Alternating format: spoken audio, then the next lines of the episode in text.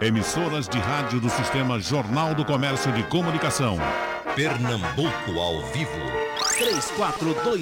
3421-3148. Rádio Jornal. Eita, começa o debate. Vai chegando assim perto do fim do ano e a gente vai tentando fazer um, um balanço mental sobre as coisas que aconteceram. No meu caso, eu fico pensando sobre lideranças que é uma coisa tão cobrada hoje, que a gente precisa de liderança, precisa de liderança.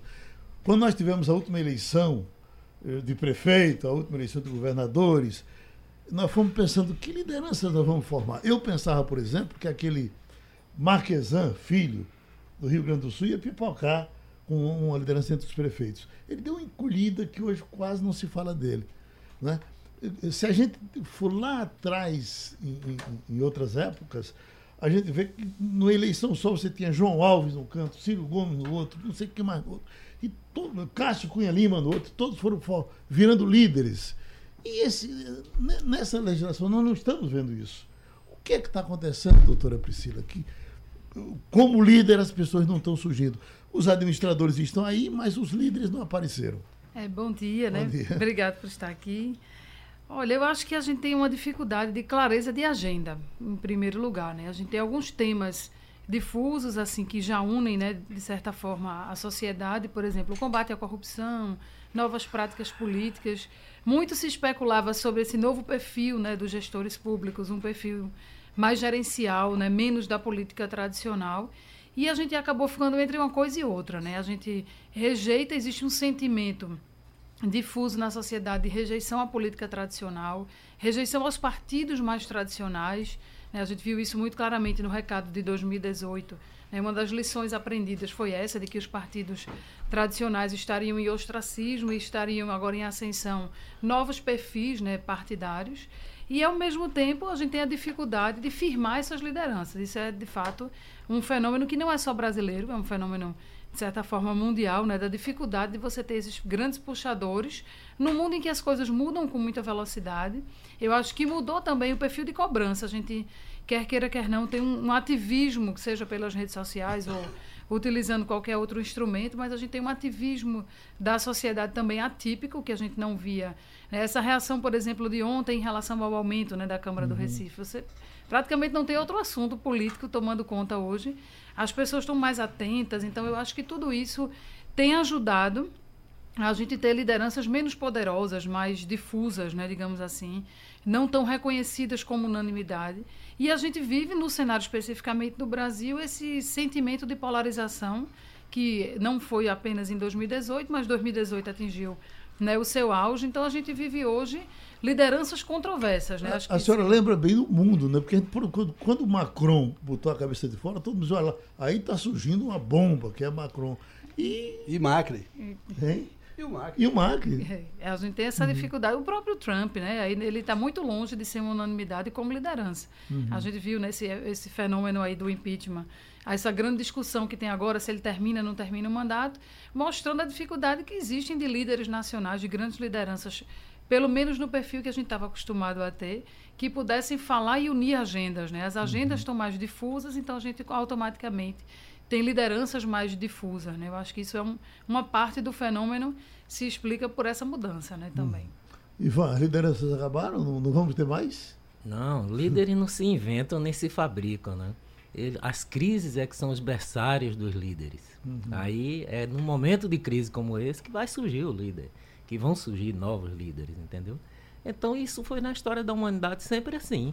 Os grandes líderes foram aqueles que enfrentaram grandes desafios em momentos assim que é, já se perdia a esperança. Então eu acho que a gente está vivendo é, o, o momento é que a gente está no limite para o surgimento disso aí. Eu acho que vão acontecer novas lideranças e uhum. vão surgir novos líderes. Agora, uhum. a crise daí é uma crise que eu estou falando não é só econômica, não é uma crise de ética, moral, é, de, de, de, prática política. Então, isso vai gerar novas lideranças para o Brasil. Não tem nenhuma dúvida, não. Hum. Geraldo, obrigado. Valdo Costa. Obrigado mais uma vez pela oportunidade de participar do seu programa. É uma honra saudar a professora Priscila, meu amigo Ivan. Dizer que é, nós estamos concordando com o Ivan que nós estamos numa transição. No nosso negócio mesmo, meu, seu e do Ivan, da comunicação, nós estamos no meio, no, no ponto, é, vamos dizer assim, no limite de um, de um sistema, de uma era para outra. Então, claro que no meio, nessa transição, onde um, uma parte do velho remanesce, uma parte do novo já surgiu, mas não estão consolidados assim. Não estão ainda consolidados para que se tenha clareza de que está vendo. Então, isso é uma, um momento de transição, crise é encruzilhada, etimologicamente, crise significa encruzilhada, é onde você bate numa parede e tem que escolher novos caminhos, novas. Evaldo, nós tínhamos lideranças nas câmaras de vereadores. A Câmara do, do Recife, por exemplo. Quantas, Sim. Quantas pessoas marcantes passaram? Na região metropolitana, prefeitos que passaram e marcaram. Zé Arnaldo pipocando aqui do lado depois. É verdade. Né? É verdade. Na Câmara você. Todo mundo, todo habitante do Recife conhecia 10, 20 vereadores do Recife. Todo mundo conhecia. Hoje os vereadores há uma, uma, uma, uma tendência à distritalização. É, são perfis muito locais. Mas não é nem isso, porque nem o distrito dele ele representa, né? É, o, o, fato é que é o seguinte, que é muito, são muito vinculados a para pautas locais e que não tem uma reflexão é, global, geral sobre a cidade. Só apareceria, só pode aparecer novas lideranças quando elas estão, como Ivan disse, assim, se defrontando com questões gerais, com questões que afetam a vida das pessoas, que afetam diretamente e que propõem mudanças e que puxam esforços para que as coisas que não são boas, que não são as melhores, sejam transformadas não por eles, mas por quem segue a liderança. Então, é um, como eu disse, é um momento de transição. É um momento de transição e isso vai passar. Eu acho que a gente também vive ciclos políticos mais curtos, né, no mundo. É verdade, a gente tinha isso é verdade. Transições mais lentas, né, de, de modelos políticos. E hoje a gente vive ciclos menores que refletem também nos estados e municípios, por exemplo, a gente ter é, esse, agora aqui em Pernambuco é uma exceção, né? A gente tem um longo ciclo político agora de um determinado partido, né, no poder, que também é uma outra causa de você sufocar um pouco lideranças, né, as lideranças. E ainda tem a dificuldade de as pessoas caracterizarem o que é uma liderança política hoje, né? A gente vive uma crise de credibilidade né, tão grande das instituições políticas no Brasil que o que é líder para mim pode não ser para você, né? Que atributos teria um líder político hoje no Brasil, uhum. né? Para ser reconhecido de maneira não unânime, que a unanimidade não existe nesse caso, mas de maneira mais geral, de maneira generalizada, que as pessoas possam apontar. Para uns, Bolsonaro é líder, para outros não é. E é uma tendência não só de não de buscar, de buscar uma conquista, não buscar esse, essa unanimidade, não, pelo contrário. Busca-se a aprovação exclusiva daqueles que já lhe, lhe apoiam. Exclui é, qualquer possibilidade de diálogo e de convergência de quem não segue essa, essa tendência que vem complicar ainda mais esse cenário. Você é líder da sua turma, da sua patota, como é o caso do nosso presidente. Como é o Senado hoje, por exemplo, né? O Senado que a gente via naqueles tempos, você contava 10 ou 12. Hoje você tem um, um agrupamento ali de pessoas sem ninguém botar a cabeça né? de fora. A gente não sabe quem, nunca soube quem uhum. era, né? É. Porque ele já era senador há tanto tempo. E de repente e, ele surge. De repente surge e você vê que ele. Puxa, eu vi ele falando e admirei. O Columbre, o homem uhum. tem um nome complicado. Já era senador há um tempão e a gente não. Eu, pessoalmente. Ele foi deputado federal. Foi deputado federal. Eu não via não, não tinha ouvido falar, não tinha prestado atenção nele. E de repente ele aparece ali. É, mas não é como naquela geração em que você tinha. Você tinha um líder no poder e outro na oposição. Exatamente. Outro oposição. Era, outros, era. Você tinha. O Senado protagonizou grandes debates no Brasil, com Jarbas Passarinho, Marcos Freire, Paulo Brossard, uhum. é, Antônio Carlos Magalhães. Até o próprio Coécia, que depois Coécia. desgraça, mas Montoro. Surgiu, surgiu como líder. Montoro. Montoro, Franco Montoro. Franco Montoro era um grande. Então o Senado foi realmente uma, quando a, as pessoas deixavam o governo, os governantes uhum. iam, os governadores, eles iam para o Senado. E ali era, um, era uma área, um local de grandes debates nacionais, Nilo, né? Coelho Nilo Coelho, quando fez o célebre grandes... pronunciamento dele que não era presidente do, do da Arena, e sim presidente do Senado. Do, né? Sou presidente do Senado da Arena. Sou, é. presidente, sou presidente, não, sou presidente do Senado, Senado, do Brasil. Do Brasil. Do Brasil. O grito dele é que ele ia muito além do pensamento, além da, além da corrente política. A verdadeira dele. dimensão do que é um senador, né? Que é o representante do Estado dele para defender os interesses do Estado perante a nação, né? E hoje a gente vê as pessoas não estão preocupadas com problemas maiores do país, né? Então, a gente teve uma reforma da Previdência em, o ano inteiro aí. Eu não vi a um pronunciamento de qualidade, nem no Senado, nem na Câmara, analisando a coisa, dizendo por quê. É, as pessoas eram contra e não sabiam por que elas contra e o que, é que eles queriam fazer no lugar daquilo que ela era contra. Nada. Hum. Então, uma, uma lástima, né? Muito ruim a qualidade da representação. Acho que se deve pela legislação eleitoral se deve também pela formação de novos quadros. Acho que a universidade também passou por um período muito de má qualidade da formação de jovens, porque os políticos, os grandes políticos brasileiros, todos fizeram movimento estudantil e participaram. E a, UNE, a UNE, a União Nacional de Estudantes, que revelou tantos quadros para a política de Pernambuco, virou uma fábrica de fazer carteira de estudante. Uhum. Então, é, isso é uma coisa vergonhosa, né? Falta uma base, né? Se, é. se não nasce sem essa Isso base... vem de Sarney, a gente está pagando a conta agora. Que foi Sarney que fez esse acordo para que a, a, a Uni virasse uma fábrica de carteira de estudante. E ela está perdendo 14 milhões de renda agora, porque a caderneta de estudante a partir de 2020 vai ser gratuita, como deveria ser, né? Pois é, então faltam esses nascedouros de grandes líderes. Onde nascem né, essas grandes lideranças? E eu acho que gerou uma expectativa que a sociedade traria solução para melhores líderes políticos. Né? Então veio essa onda do, do político gestor, do político grande administrador, né? Uhum. que não se configurou ainda como o modelo ideal, talvez. Agora, doutor Priscila, quando você traz o resto do mundo para o debate, é que a gente vê que a crise é, é do mundo todo. É do mundo inteiro. Não é? é uma, uma, esse, esse processo é talvez de, da necessidade das pessoas recuperarem aquele sentido de missão. Por que é que eu sou político? Para quê? Né? É como eu, uma das coisas que Miguel Arraes. Nelson Carneiro queria o divórcio e lutou por ele 40 anos, né? Até que aprovou. E o padre Arruda Câmara lutou contra o divórcio durante 40 anos e os dois se elegeram. Era para quê? Para que é que você vai? Por que, por que é que você vai ser? Se eleger para quê? Então essa pergunta na verdade, eh, chega um ponto que uma, uma parte grande dessa representação ela se reelege para se reeleger. Para se reeleger.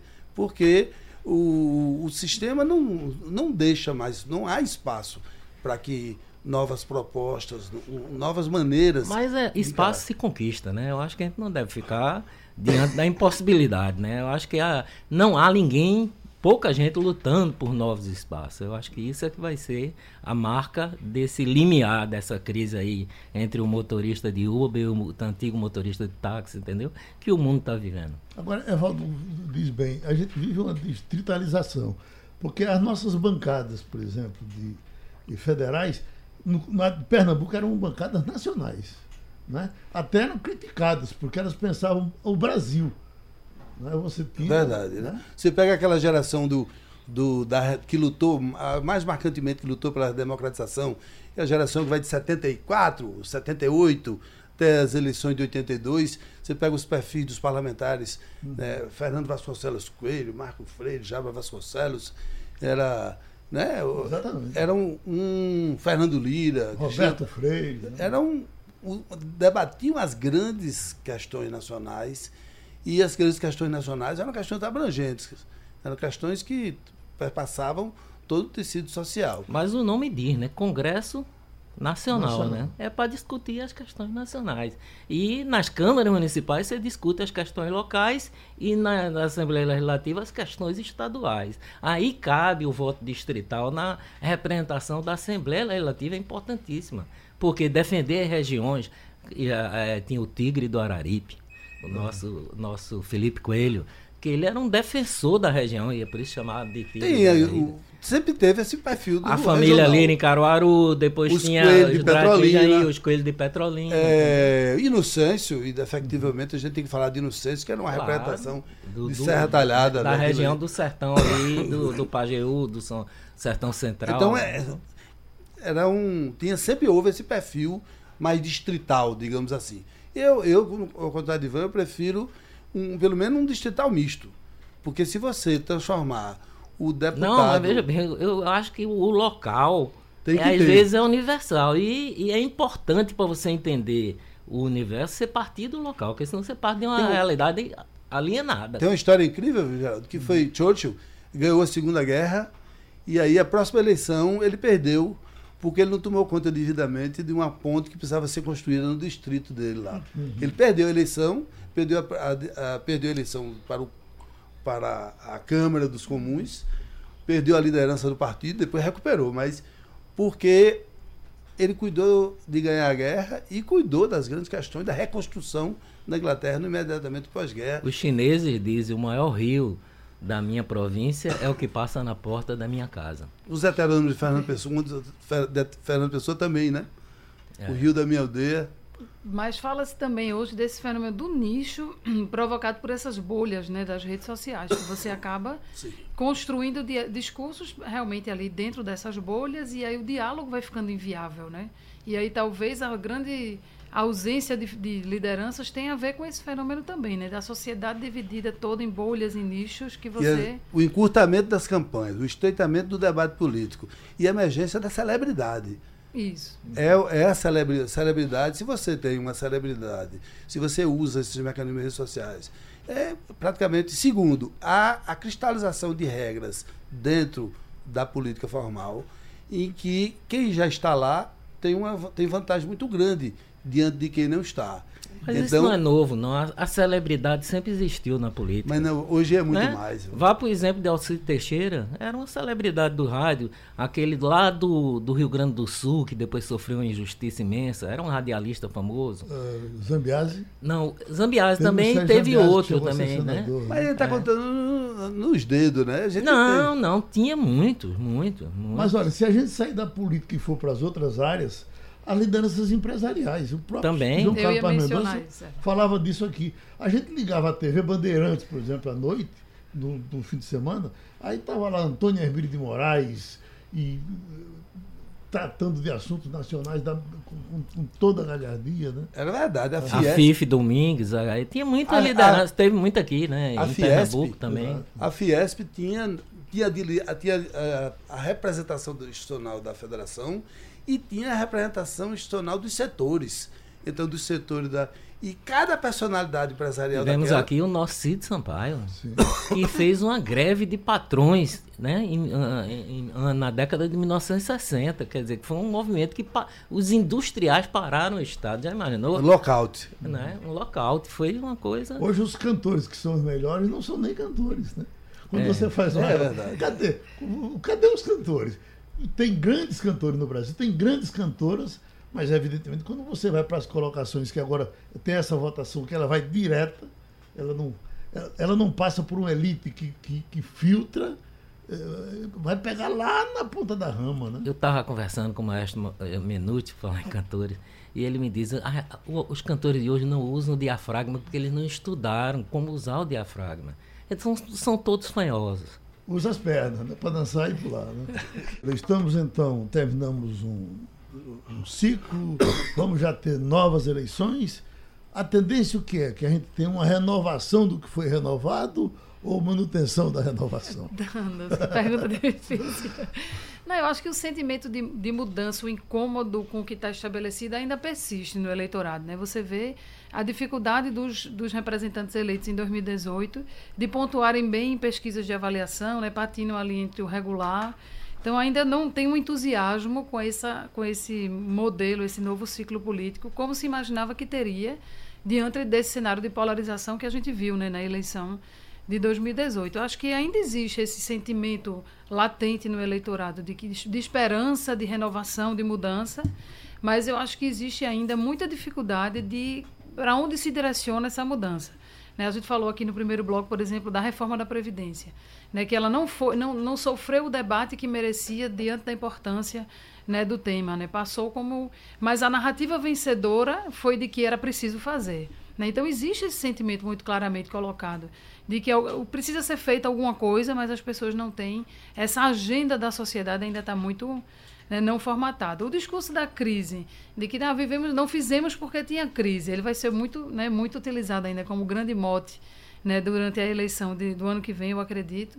Mas até que ponto o eleitor está com paciência, né, de dizer assim, tá, tudo bem, não fez porque era crise, ou não fez porque não foi capaz, ou não fez né, por competência. Eu acho que a polarização vai persistir em 2020, né, no sentido do, do tá vendo, testou, deu, passou um ano aí, né, de um, de um novo ciclo político e até que ponto as coisas se ajustaram ou não. E eu acho que esse sentimento ele persiste. Agora, é um eleitor já começando a esmorecer, né? Se a uhum. gente olhar as brigas nas redes sociais que existiam em 2018, elas foram diminuindo ao longo do ano. E eu acho que o amigo secreto da família esse ano vai rolar, né? Eu acho que as pessoas voltaram a se falar. Eu acho que esse clima de uma radicalização maior ele já passou, Não, apesar. Eu acho que aguarde que a coisa vem aí, é porque agora é Natal. Não, mas, a, mas os debates do segundo semestre, eles já foram. Os, por exemplo, a, a soltura de Lula, o uhum. Lula livre. Ele causou aquele momento ali, mas as pessoas nem falam mais disso da forma como em 2018 a gente imaginava. Para Lula era melhor ele ser preso de novo. né? Então, mas o que eu acho é que tá, ainda existe o sentimento de polarização, mas as pessoas já querem ver alguma coisa acontecer, né? Assim, as pessoas precisam cuidar da vida, por isso que a pessoa não vai passar o tempo inteiro, no, no, o resto da vida, brigando nas redes sociais. Ela quer o emprego dela, ela quer ver a vida melhorar. Qual seria a próxima tendência? Era você pessoal desistir do novo e voltar para o velho, que isso acontece às vezes com muita frequência? Você, por exemplo, o governador de Minas Gerais, um estado rico como Minas Gerais, ele ainda não conseguiu equilibrar as contas do estado, ele não conseguiu ainda pagar o 13 terceiro dos servidores. Você imagina. No Rio Grande do Sul, também você falou no prefeito de Porto Alegre, ele é, a situação é a mesma, quer dizer, Porto Alegre é uma situação parecida com Olinda, por exemplo. Uhum. Você olha, olha, quantos prefeitos de Olinda foram reeleitos na história? Tivemos ali os casos de Luciana e, e, e Renildo.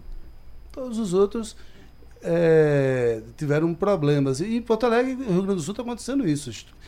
Crise estrutural do Estado. Rio de Janeiro, Minas Gerais, São Paulo, nível de endividamento absurdos.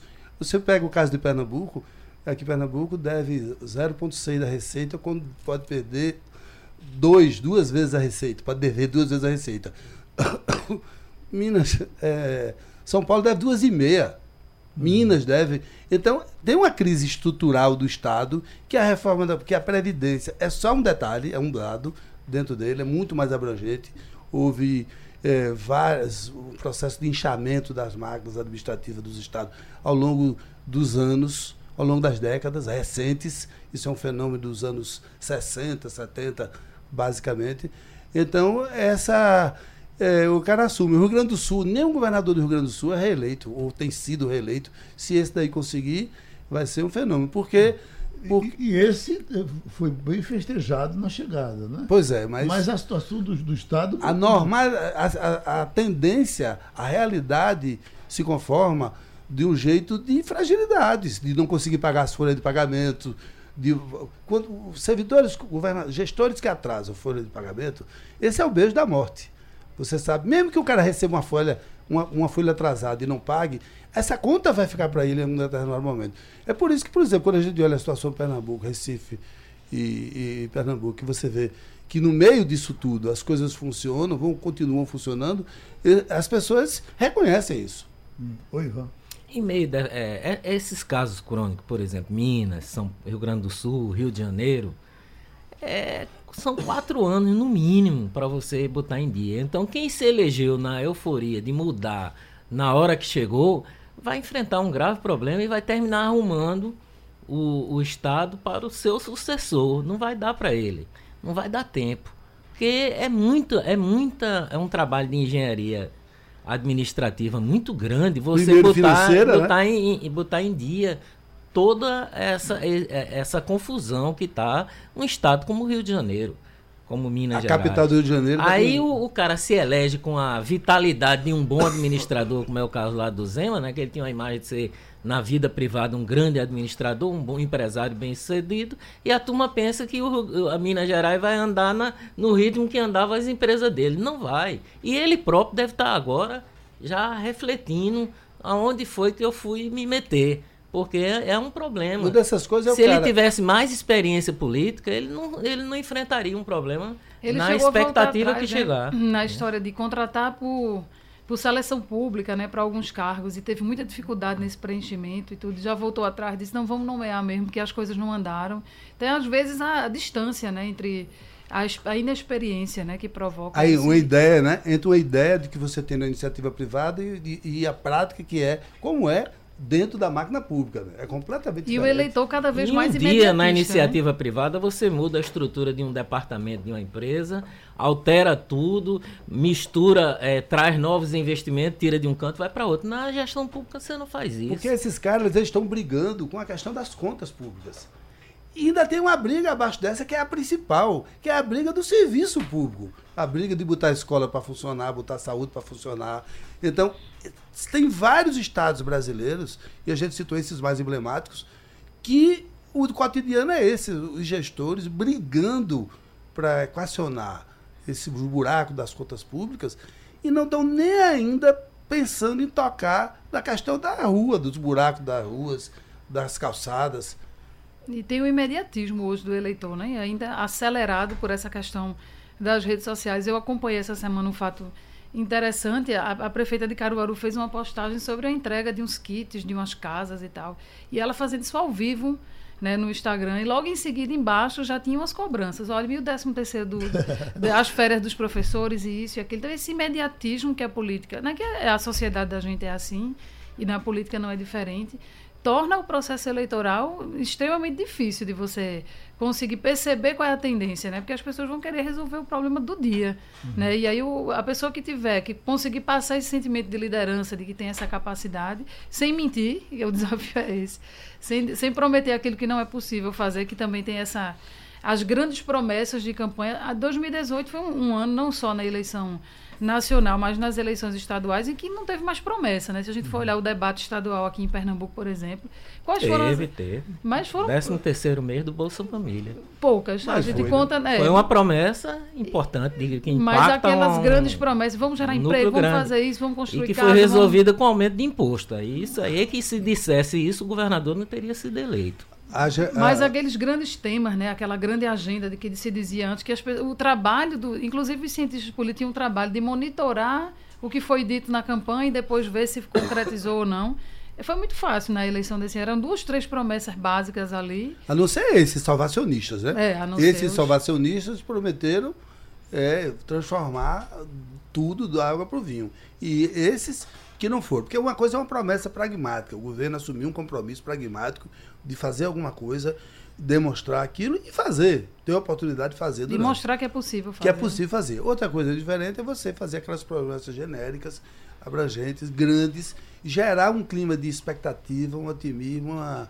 tipo aconteceu, como por exemplo, um cara, um deputado federal que se elegeu prometendo a PEC 300. Se você somar hoje folha de pagamento, com os investimentos obrigatórios em educação e saúde, não sobra nada para gestor nenhum.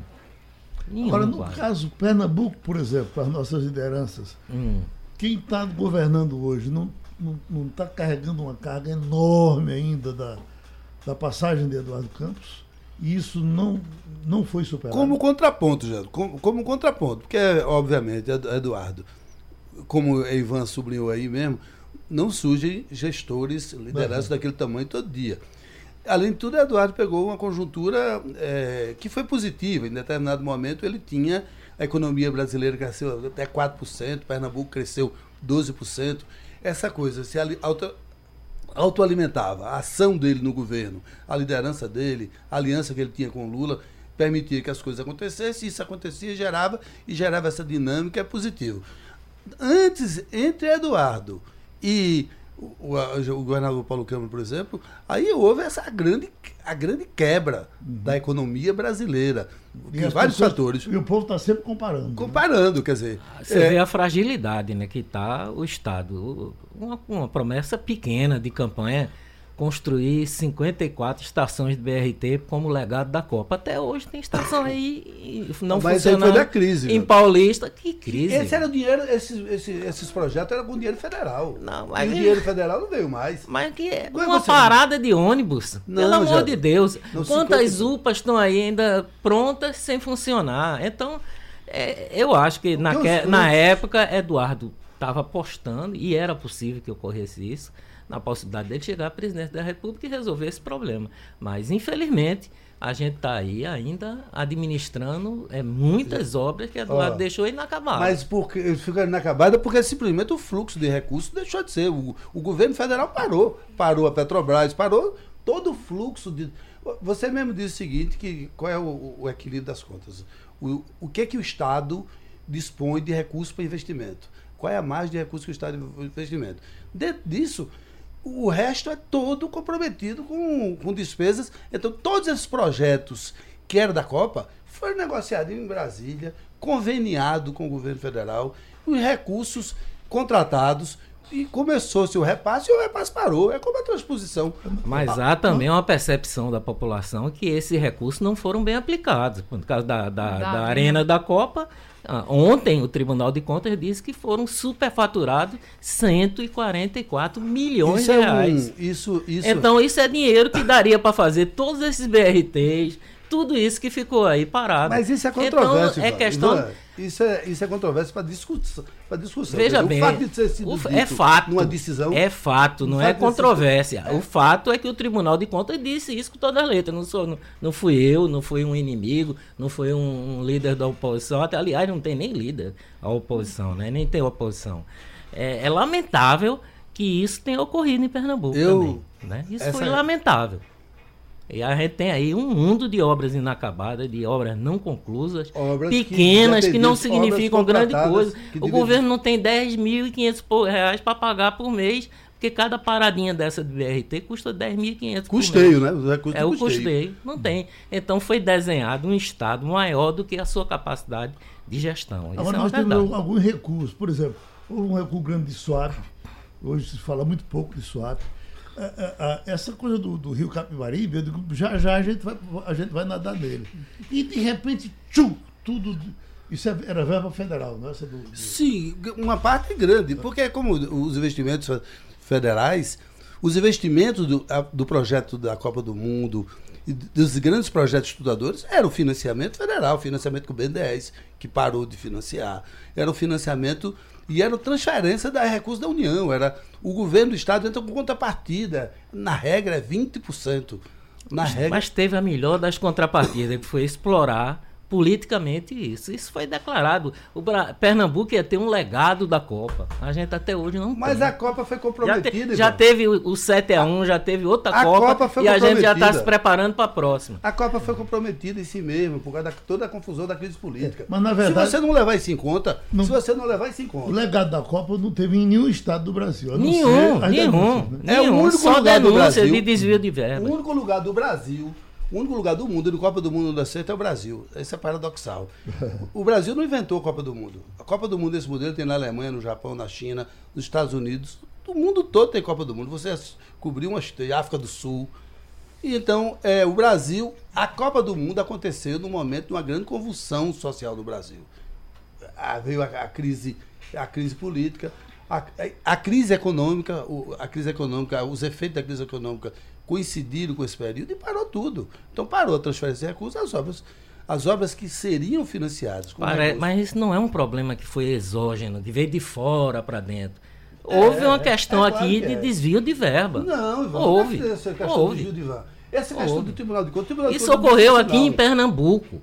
isso ocorreu é aqui em Pernambuco. Isso é não é discurso. É discurso. Por favor, leia o parecer do Tribunal de parecer Contas. Parecer é uma do... coisa, parecer é uma coisa. Mas veja bem, olha, não é decisão, é decisão. parecer do Tribunal é de decisão. Contas. Infelizmente, no Brasil, o, o, os conselheiros de, de tribunal são todos nomeados pelos governadores. Quando um parecer de um tribunal de contas, onde os governadores, for, onde os conselheiros foram nomeados os governadores desse mesmo grupo político que está no poder chega a uma situação como essa de admitir que 144 Mas são, milhões não são de Tribunal de Contas. Quem disse não foi o Tribunal de Contas. É um relatório de auditoria de, não é o Tribunal não de Contas, não. Não é isso, não. Não, não o, Tribunal de Contas, o Tribunal de Contas é um conjunto plenário. Não, o, o Tribunal de Contas pronunciou-se sobre esse assunto. Não há uma decisão do Tribunal não, de Contas. Não, e não vai haver decisão, até porque se houver decisão hoje, estão todos inocentados porque já prescreveu o tempo. E o tempo jogou a favor. Vai virar um segundo relatório aí. Pelo, pelo... É, do, nós estamos falando de relatório, nós estamos falando com de. tendências de a que, se for para julgamento no, no, no, judiciário, todos serem absolvidos, como já muitos já foram no Brasil, por prescrição. Priscila, esse é o, o debate é assim. É, a, o que vale é a versão. É, é como você joga a versão. E o uso da versão com, dentro dos calendários da política. O que há, Geraldo, é uma despolitização da política, uma eleitoralização. Tudo tudo que se ah, diz ah, dentro do debate político. Evaldo, pelo amor de tudo Deus. Tudo está dentro do debate político. Tudo que conversa se diz para boi é, dormir. É não não é verdade isso. É um documento provado, levantado. Não, não é provado. É um documento de auditoria que pode ser sido feito. Sim. De, Normalmente todos esses documentos terminam em nada porque demoram tanto que prescreve. Como as pessoas estão no saudosismo. Esse negócio está pegando, viralizando aqui na internet. Gente, estive na cidade hoje pela manhã tem umas dicas para o seu décimo. Primeiramente, passei na modinha, ah, mas o LP de Roberto Carlos ainda não saiu. João não ganhou esse dinheiro. o vendedor disse que só no final da próxima semana. É, é, a, a, a, modinha é Adolfo. Ah, era né? Adolfo, né? É. Adolfo, é. Para os garotos da jovem, da, da, da jovens, para as garotas jovens, a Sloper está com produtos novos, colares, brincos e tal. Então o pessoal aqui está na base da saudade. Mas escute, nós não falamos, talvez um pouco mais detidamente, em lideranças que surgiam, por exemplo, no Rio de Janeiro, onde todo mundo está preso. São Paulo, que em geral produzia um presidente da República, produz agora? Dificilmente, né? Assim, na verdade, o Dória ainda é uma, uma figura que está se firmando como liderança. Né? Ele está muito longe de ser as grandes lideranças que São Paulo produziu né, no passado. Ele tem aí essa. Por um lado, tem esse, ele atende esse requisito do, do gestor, da pessoa que tem uma experiência de gestão e vem para a política com essa visão né, mais de gestor. Por outro lado, a gente tem percebido a dificuldade dele de construir alianças mais consistentes. Né? Ele teve aí um sucesso eleitoral dentro desses ciclos eleitorais agora mais recentes, mas ele é alguém que tem tido dificuldade, por exemplo, de construir um partido maior, de trazer de volta né, o seu partido para o espaço político que ocupou anteriormente. Né? Alguém que tem tido momentos de, de, de, muito de ser vislumbrado como uma grande liderança, mas momentos de ser muito infeliz no que coloca, e isso gera né, polêmicas e, e debates. Então, tá difícil a gente enxergar nele, né, como nesse momento, como sendo né, aquela liderança que a gente esperava que São Paulo tinha historicamente. Inclusive, o perfil do eleitorado paulista parece que também mudou, assim como se fala muito, se estuda muito né, o perfil do voto do paulista e o eleitorado carioca também, né, que a gente viu aí nos últimos ciclos eleitorais uma dificuldade do Rio de Janeiro né, de construir lideranças consistentes, de sair de ciclos de escândalos políticos. Né, e a controvérsia da eleição de 2016, quando teve né, a eleição do Crivella para prefeito, dentro de uma, saindo de uma curva ali de, né, de, um, de um grupo político que estava ali mais constituído. Então, realmente, o que vai acontecer. Aí a eleição de 2018 traz, revela uma nova liderança, mais afinado com essa agenda da segurança, com essa agenda né, mais bolsonarista, e que já rompeu com, né, de certa forma, com o núcleo duro do bolsonarismo. Então fica difícil a gente prever né, o que, é que vai acontecer. Um Estado também que passa dificuldades financeiras né, gravíssimas. Você vê São Paulo, é, a, a Prefeitura da cidade de São Paulo atende 400 mil pessoas moradoras de rua. Você passa pela Vida Paulista, a Vida Paulista tem famílias que moram em tendas, tendas de, de, de camping um problema que vem se agravando. Um empobrecimento visível. Né? Visível, né? evidente. Então é o seguinte: a, a crise, é, essa, essa, crise de gestão, crise econômica dos estados brasileiros, esses estados mais ricos, é um negócio é, que salta aos olhos. Quer dizer, o, o Dória é um, é um Midas do marketing. Ele se move, ele, tudo que ele faz é dentro do marketing. Ele se elegeu prefeito de São Paulo um ano na prefeitura. Mas essa vida real, ela, a vida real vai chegando a vida vai, real vai chegando e as pessoas sabem, as pessoas vivem, vivem na pele. Eu estava até vendo ali hoje uma, uma pesquisa feita por unidades empresariais que diz que 53% das empresas pretendem manter ou contratar pessoal no ano que vem, em 2020. Você vai olhar, 53% significa que 43% pretendem demitir. Se 53 pretende manter ou ampliar, 43% pretendem demitir. Então, essa é a agenda da, da sociedade. As pessoas é, estão vivendo esse que, uma euforia, uma euforia do noticiário, de que, as, que a crise está virando a página, mas as pessoas estão vivendo a realidade do desemprego. Uhum. Ivan, nós não estamos um pouco mais animados esse ano do que estivemos no ano passado, não? Sim, sem dúvida, e para o ano será melhor ainda. Eu, eu tinha falado aqui nos 100, 100 dias do governo Bolsonaro que podia se preparar para ter uma, uma, outra lógica. A gente está tendo todos os sinais históricos: menor, menor taxa de inflação, menor taxa de juros. A, a, a, a geração de empregos já tem uma série histórica razoável. E Continua os empresários, é claro, 14, 14 milhões de desempregados, você não resolve da noite para dia. É, Qualquer é. crise grande, você precisa de 3, 4 anos para então, resolver. Então, pronto, é isso. Mas todos os sinais são de que esse ano já foi melhor do que o ano passado e vai ser, o, o próximo ano vai ser bem melhor do que esse. Entendeu? E também eu posso aqui informar, eu tenho dados de, de recuperação também da imagem do presidente perante a população. Ele está crescendo e vocês vão ver no, nas pesquisas de janeiro isso. Eu tenho dados de acompanhamento semanal de avaliação. Por exemplo, tem um, um dado muito, muito interessante que eu posso revelar aqui, sem poder dizer a fonte, mas um instituto de alta credibilidade já fez uma avaliação de comparação do governo Bolsonaro com Fernando Henrique, Lula, Dilma, Itamar, não, Itamar não, é, é, é o, o, o, Temer, Temer, e que o, o Bolsonaro é, é avaliado pela população superior a todos esses quatro. Vai sair essa pesquisa ainda? Vai, vai sair, vai uhum. sair. É feito por, um, por instituições de, de, na área do setor. Isso, no, isso reflete na economia? É, hum? é reflexo na economia? O reflexo é só a economia. Uhum. É só a economia. Há sinais de melhoria na economia e as pessoas começam a sentir isso. Né? Agora, não tem visibilidade, não tem explosão não tem de na vida das pessoas. nada, né? Ainda não está na vida das pessoas. Mas vai chegar, já está chegando, sim, né? Está diminuindo muito o número de desempregados, não, mas numa, numa quantidade que não é satisfatória para você andar no centro do Recife, por exemplo, que tem o mesmo cenário de São Paulo, né? Na, na, na porta do Palácio do Governador dormem muitas pessoas nas calçadas. No Teatro Santa Isabel. Teatro Santa Isabel, depois ali na frente, na, em Santo Antônio. Uhum. E eu sempre me choquei muito com isso, porque isso não é de agora, não. Não é de agora.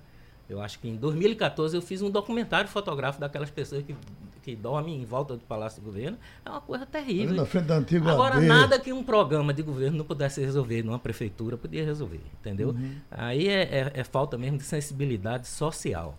Então, o que a gente está sentindo é que vai haver isso. O Brasil vai avançar ainda mais para o ano.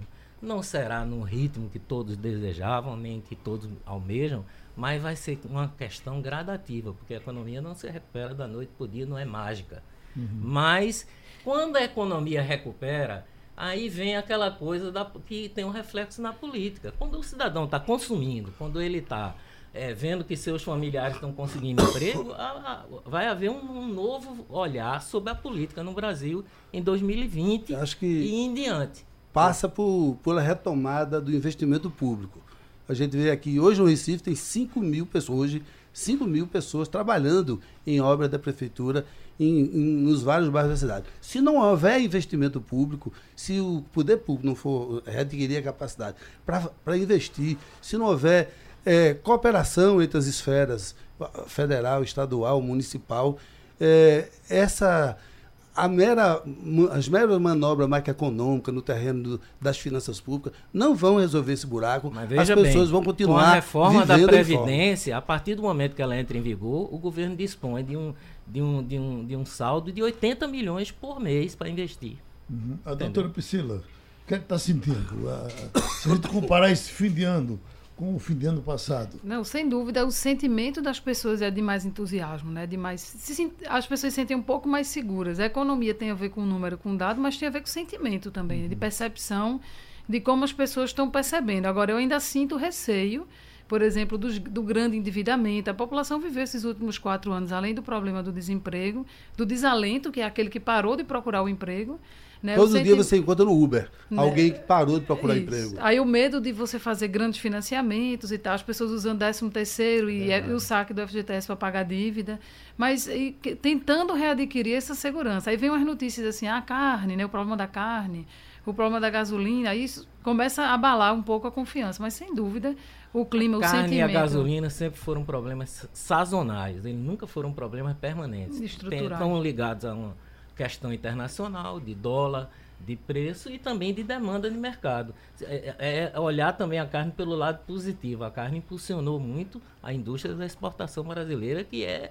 a indústria que segurou esse país E durante é- um período de grande, que foi a agroindústria. E a questão da inflação baixa passa por, por- pela retração da demanda. Se tem 14 milhões de desempregados, ou mais, tem, Sem tem um dúvida. desempregado. Se há um achatamento do salário pela, pela precarização do trabalho viabilizada pela reforma trabalhista.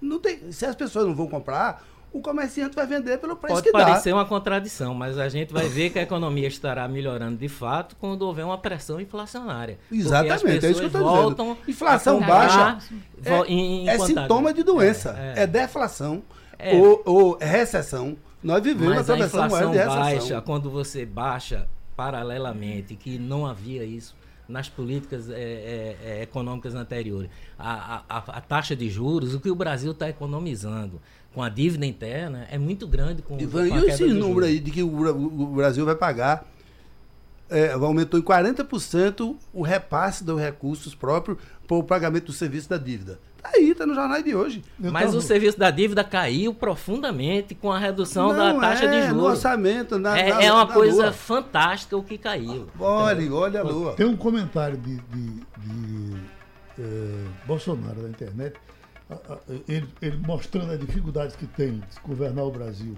e falando da crise, quando ele diz o seguinte, que nós temos uma dívida interna de 3, 4 trilhões de, de- de reais e, com, e, e que isso dá, o, o Brasil paga de juro a essa, por essa dívida interna um bilhão por dia.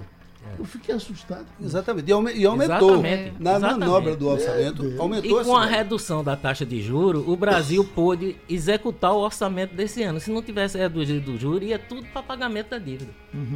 Doutora, vamos embora? Vamos embora, com esperança, com esperança. Esperança.